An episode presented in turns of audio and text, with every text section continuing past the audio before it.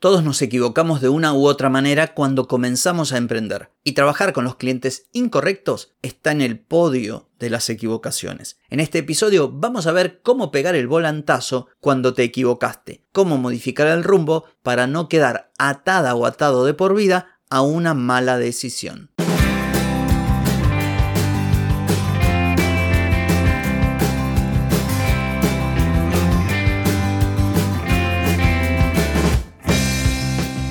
Bienvenida y bienvenido a Marketing para Gente como Uno.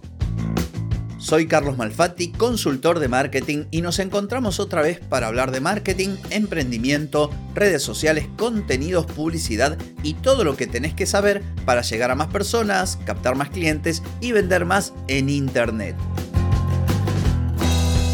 Atenti, que arrancamos. Hoy es viernes 4 de agosto de 2023, estamos en el episodio 1299 y vamos a hablar de cómo pegar el volantazo, pegar un golpe de timón para no quedar pegados a una decisión que tomamos en un momento en el que no estábamos, no sé, tan cancheros como para tomar buenas decisiones.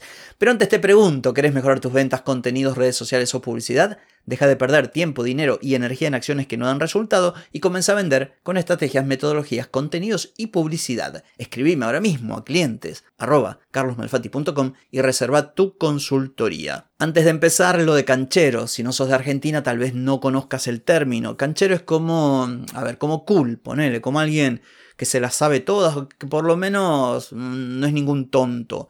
Y aplicado a esto que acabo de mencionar, es como alguien con cierta experiencia, con cierta... Es como que, no sé, vos tenés que manejar una herramienta, al principio no sabes nada y después de un mes estás canchero. Bueno, se usa así, por eso decía, cuando uno ya está un poquito más avispado, eh, hay decisiones que no las toma. Pero cuando estás empezando a emprender y muchas veces tomás las decisiones que podés con la información que tenés en el momento, con la experiencia, con los conocimientos, también con los miedos.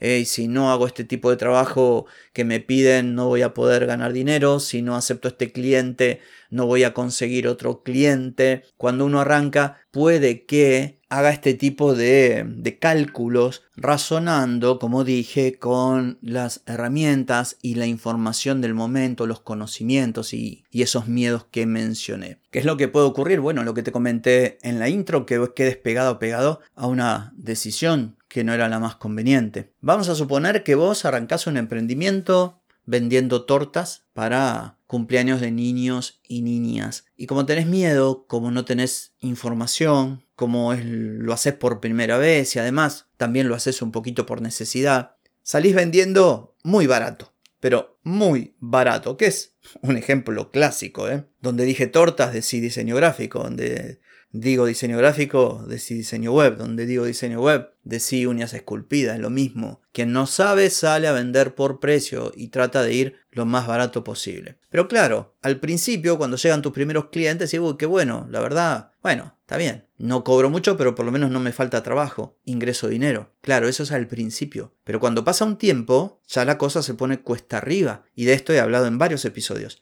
Trabajas mucho, ganas poco, estás dejando toda tu vida en el trabajo y no notas una diferencia. Terminas presa o preso de esa mala decisión. Pero también te puede pasar en el otro extremo.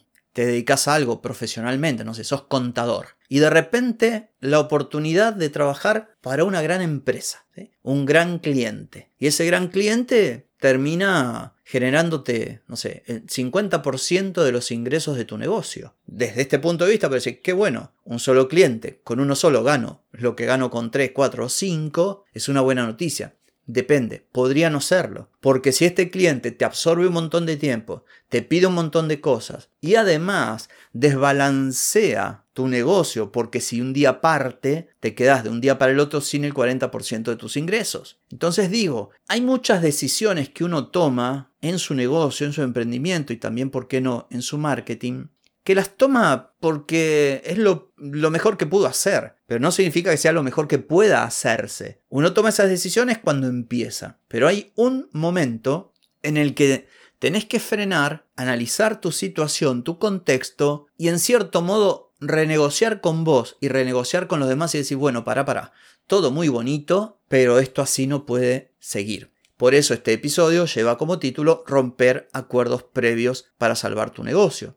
Y aquí no se trata de que incumplas tu palabra, no se trata, no se trata de dejar en banda a nadie, se trata de decir, por este camino que estoy yendo, no voy a lograr mucho o, o voy a lograr mucho menos que si cambio. Y ahí es donde tenés que modificar lo que sea necesario, hablar con quien sea necesario y meter esos cambios para que tu realidad sea distinta, para poder llegar ahí donde querés llegar, lugar al que evidentemente nunca llegarás si seguís haciendo las cosas de este modo. Y a veces no tiene que ver con precios o, clientes, a veces tienen que ver con productos, por ejemplo, con lo que vos querés hacer. Yo comencé con el diseño de sitios web, o sea, hace muchísimos años, década del 90, diseño gráfico, eso me llevó al diseño de sitios web previo a la aparición de una tecnología que se llamaba Flash, luego dejé el diseño web porque no me gustó Flash, esto lo conté varias veces, me dediqué a otras cosas, volví después de un fallido programa de radio, fallido en lo económico,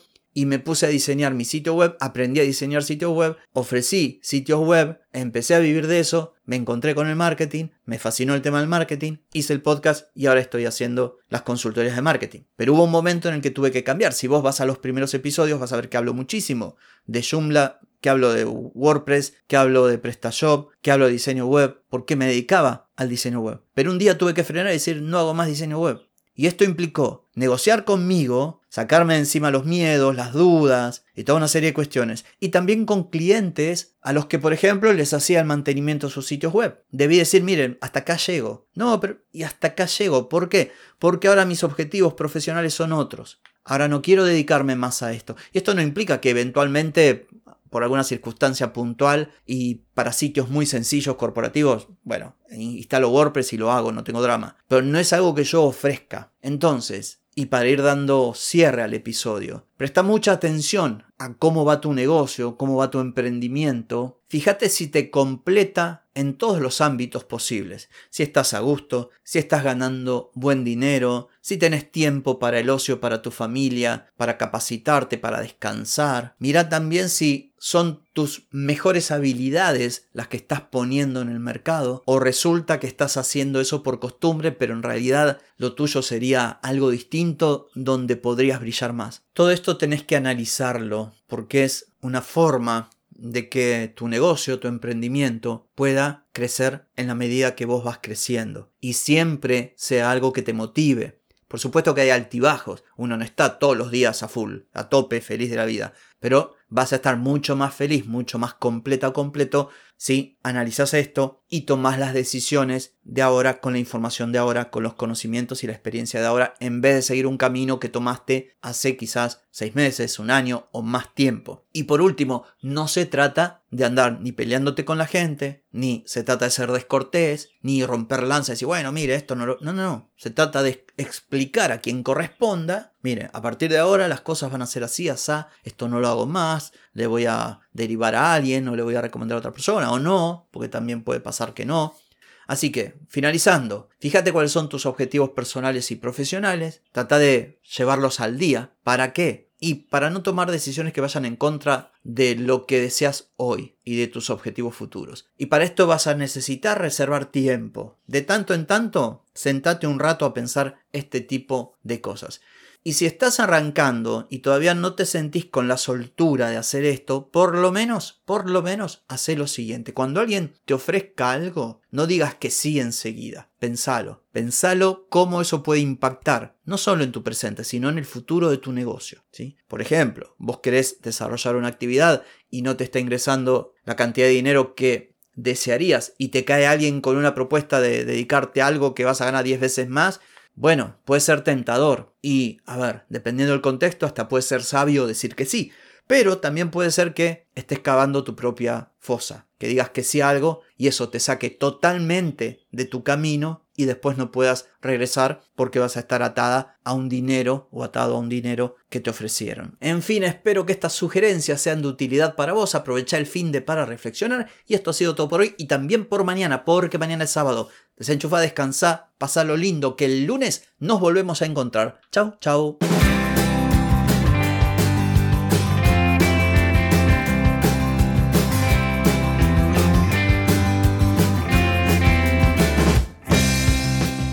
Amigas y amigos, todo lo bueno llega a su fin y este episodio no es la excepción.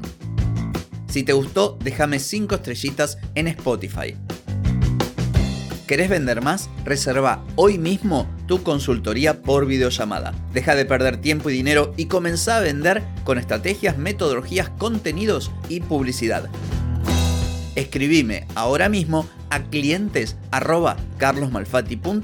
y reserva tu lugar. Ponete en acción, que el tiempo, el tiempo no perdona.